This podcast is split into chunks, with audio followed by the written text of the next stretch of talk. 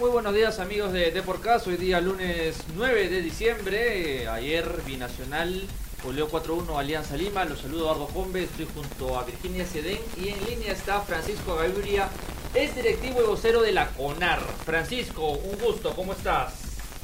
¿Cómo estás? Muy buenas tardes, a disposición para atender las consultas que podemos tener sobre el tema. Francisco, bueno, eh, no nadie es ajeno a lo, a lo que se vio ayer de la primera vez que usó el bar en el fútbol peruano, un avance, pero ¿a ti qué te dejó eh, la primera experiencia de nuestro balompié con el videoarbitraje? Mira, sobre mi experiencia un poco, eh, habiendo formado parte del equipo directivo de la CONAR, creo que, he evidenciado eh, en parte cierta improvisación, ¿no? Como que toda esta implementación del VAR se ha realizado de una manera muy generado ciertos huecos, ciertos vacíos que han alimentado este entorno eh, lleno de polémica después de, la, primera final. Eh, lamentablemente, el arbitraje peruano en los últimos años ha carecido de una serie de, elementos críticos para su éxito. Eh, tiene problemas de infraestructura, los árbitros no tienen un campo adecuado para poder entrenar, tienen problemas tienen un gimnasio, no hay un departamento nutricional, un departamento psicológico, no hay un plan de capacitaciones constante para los árbitros, y una serie de problemas más que, que verdad, eh, más que profundizar en, ellos, nos lleva a cuestionarnos por qué el apuro o por qué, digamos, la urgencia de implementar el VAR en esta coyuntura, sabiendo las deficiencias que tiene el arbitraje, cuando de repente se le ha podido dar un mejor uso a estos recursos para que tengan un mejor retorno, considerando que el problema del arbitraje no está dentro del terreno de juego, porque al final el desempeño del árbitro es eh, tal y cual viene entrenando durante la semana, igual que un atleta que compite en, un determinado campeonato y si no entrena bien, si no entrena en las óptimas condiciones, si el campo donde entrena, si todo el entorno que le rodea no le da las garantías para que pueda desempeñarse de una manera óptima, entonces tenemos un serio problema, ¿no? Ese es el, tercer punto.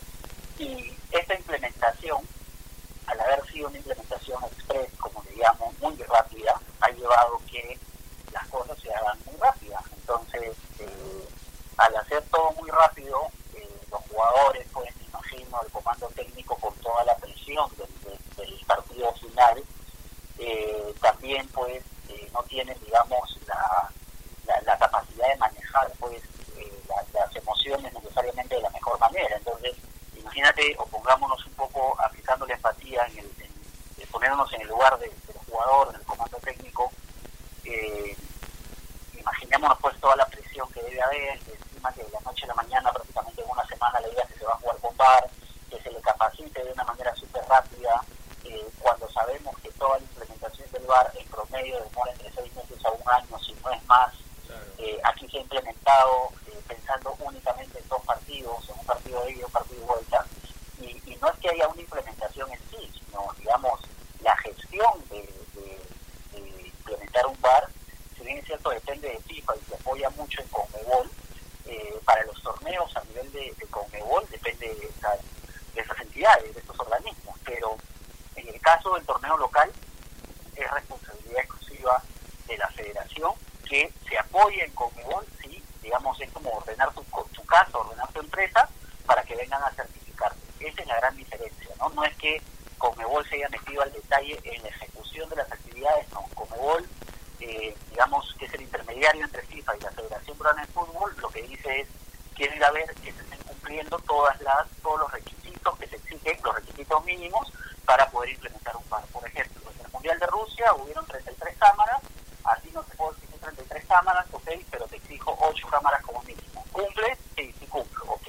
Y así una serie de requisitos que eh, obligan a que eh, de cumplirse pues se, dé luz verde y entiendo que estos requisitos mínimos se deben haber cumplido, pero ya una genera una sensación de, frustración, una sensación de impotencia porque no es que se solucione el problema del arbitraje, porque al final va a venir una, final, un partido de vueltas, hay un campeón y seguiremos negativo que viene desde hace muchos años, lamentablemente. Ahora, acá hay un tema, Francisco, que trata de saludar a Virginia. Esto, estamos hablando también un poco de lo que es, eh, la, los pocos árbitros capacitados para trabajar con el VAR. Porque, o sea, tenemos a Espinosa, tenemos a Carrillo, tenemos a Jaro como árbitros certificados, pero no hay más. Ahora, se está, se está diciendo, pero que debe de haber otro tipo de, o otras personas que, se, que sean convocadas para el próximo partido de vuelta, pero no lo tenemos. En todo caso, ¿qué, ¿cómo se podría ver en eh, si es que se trae a árbitros extranjeros? ¿Cabería realmente esa posibilidad acá para este partido? Mira, es un excelente punto y conversaba con algunos de tus colegas. Hay un artículo en las bases del campeonato que es bien claro, no, se permite, digamos, la programación del mismo árbitro por eh, para que dirija dos veces consecutivas al mismo equipo. Entonces tenemos una restricción muy crítica que es una oferta muy reducida de árbitros certificados, eh, árbitros VAR. Como bien mencionas, en el caso de Perú hay seis árbitros, tres árbitros principales y tres árbitros asistentes, es Aro, eh, Diego, es eh, Víctor Hugo Carrillo, es Michael Espinosa, sin embargo, eh, si nos vamos a las bases, no podrían repetir. Entonces, aquí hay varios supuestos, ¿no? Algunos por más extremistas que sean, de repente, por un lado se puede repetir, podría repetir algunos de los árbitros, pero no se estarían cumpliendo las bases.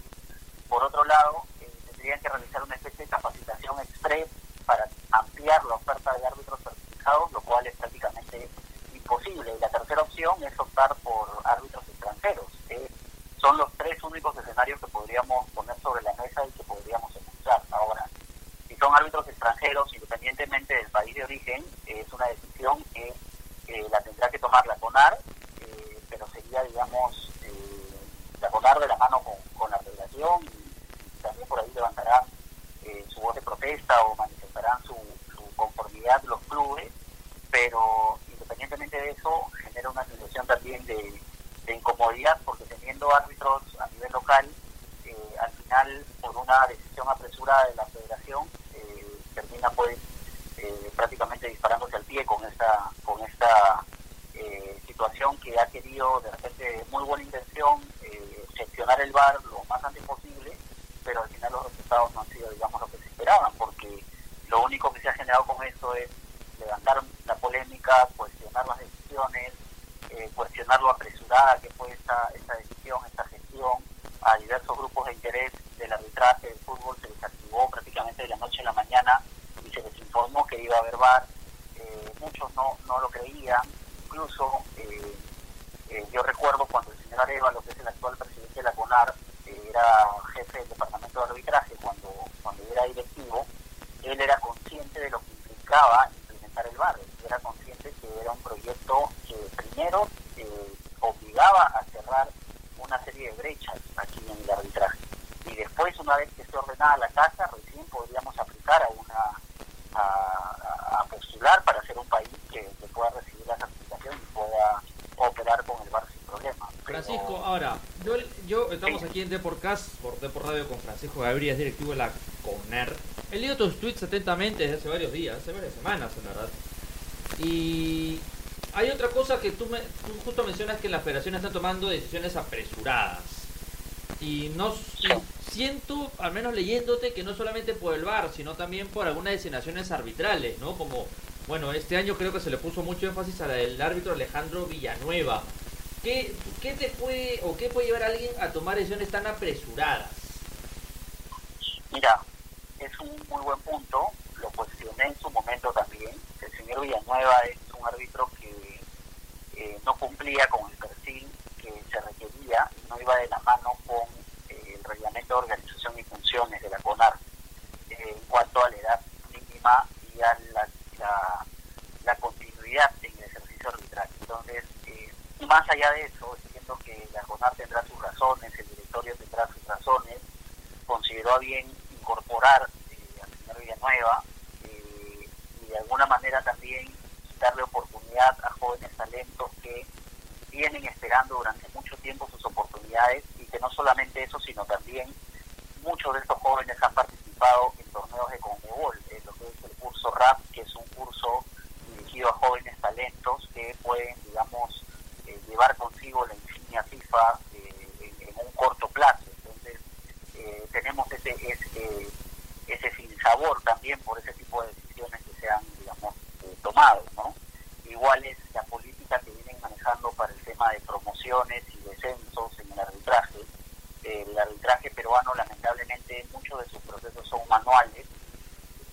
las calificaciones de los, de los partidos, las calificaciones de desempeño son manuales, se llevan hojas de Excel, los informes son físicos, se llenan a mano, son, son casos muy puntuales donde, donde aplica la tecnología, eh, tienes el problema de, la infraestructura, el, campo de juego no es el adecuado. Entonces, pese a tener eh, amplías la oferta de árbitros, entonces la demanda es muy reducida de, partidos a nivel eh, profesional. Nosotros tenemos a nivel nacional poco más de 500 árbitros entre todas las categorías sin embargo, en la categoría primera nomás son cerca de 40 árbitros, ¿no? Entonces, imagínate, son ocho partidos. Eh, imaginemos asumiendo pues que participe también la reserva, segunda, entre primera son cerca de 70, 80 árbitros que tenemos. Entonces, eh, los árbitros no pueden tener la continuidad. La propuesta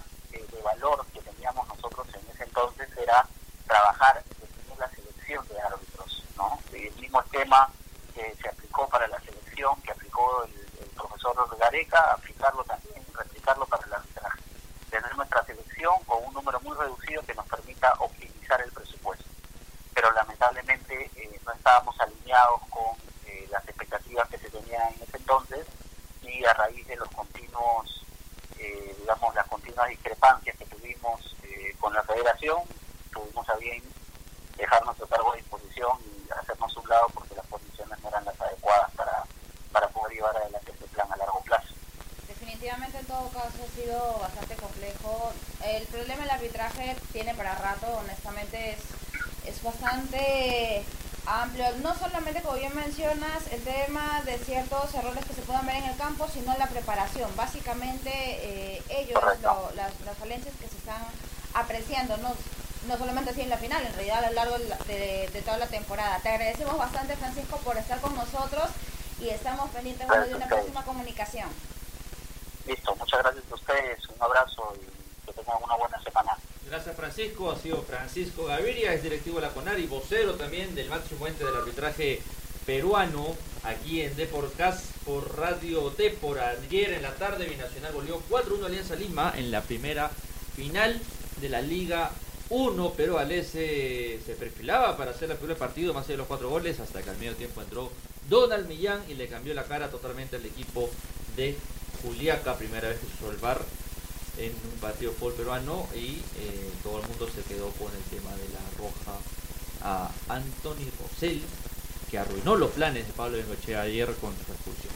Pero no solamente ha sido la expulsión de Anthony Rosell, en realidad también la polémica vino por el... Lo que no pasó. exacto, por lo que no pasó. El codazo de Aldair Rodríguez a Wilder Cartagena, que para muchos debió también ser motivo de expulsión en este partido a fin también un poco de igualar la situación o que incluso hubiera podido cambiar la historia del partido. Sin embargo, ello no sucedió porque, bueno, eh, nadie sabe, porque la falta se vio, estuvo en las pantallas, incluso hicieron repetición. Pero bueno, lamentablemente pues eh, se, tuvo que conformar Alianza Lima pues, con un 4-1. Alianza Lima eh, necesita golear por 4 goles para ser campeón de los 90 minutos. Si gana por 3 goles se van a tiempo extra, 2 de 15 minutos.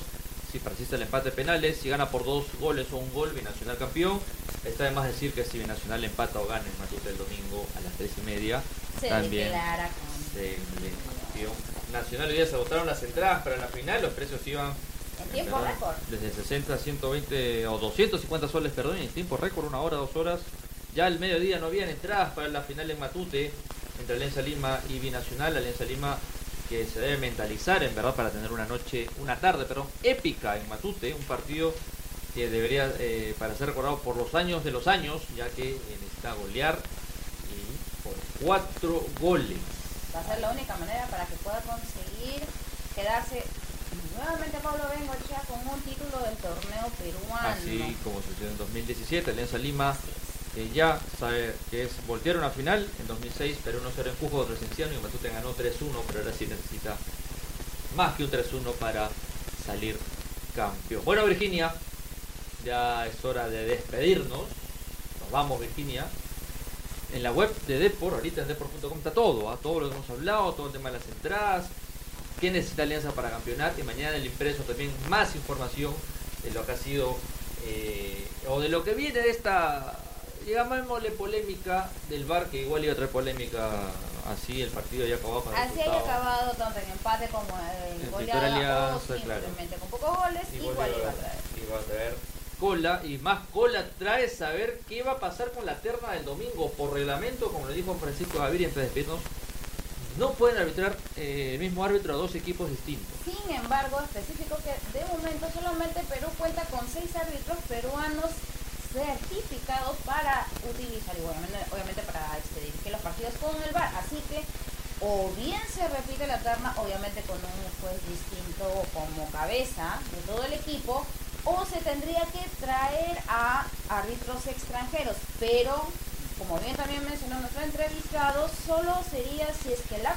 la CONA perdón, eh, llega obviamente a pues tramitar todo ello. Vamos a ver qué pasa en los próximos días, recién empieza la semana, así que todavía hay mucho por saber antes del último partido de campeonato. Vamos a ver qué sucede, efectivamente. Es muy, hay que, tendrían que ir contra las reglas para que alguno de los siete árbitros ayer presentes en Juliaca repita esto mismo. Bueno, toda esa información va a estar en tiempo real, ni bien sucede en depro.com y en la edición impresa del día siguiente, como siempre, a solo 50 céntimos. Virginia, ha sido un gusto estar aquí contigo hoy, aquí Igualmente. en Radio Depor, aquí en Deporcast, por Radio Depor.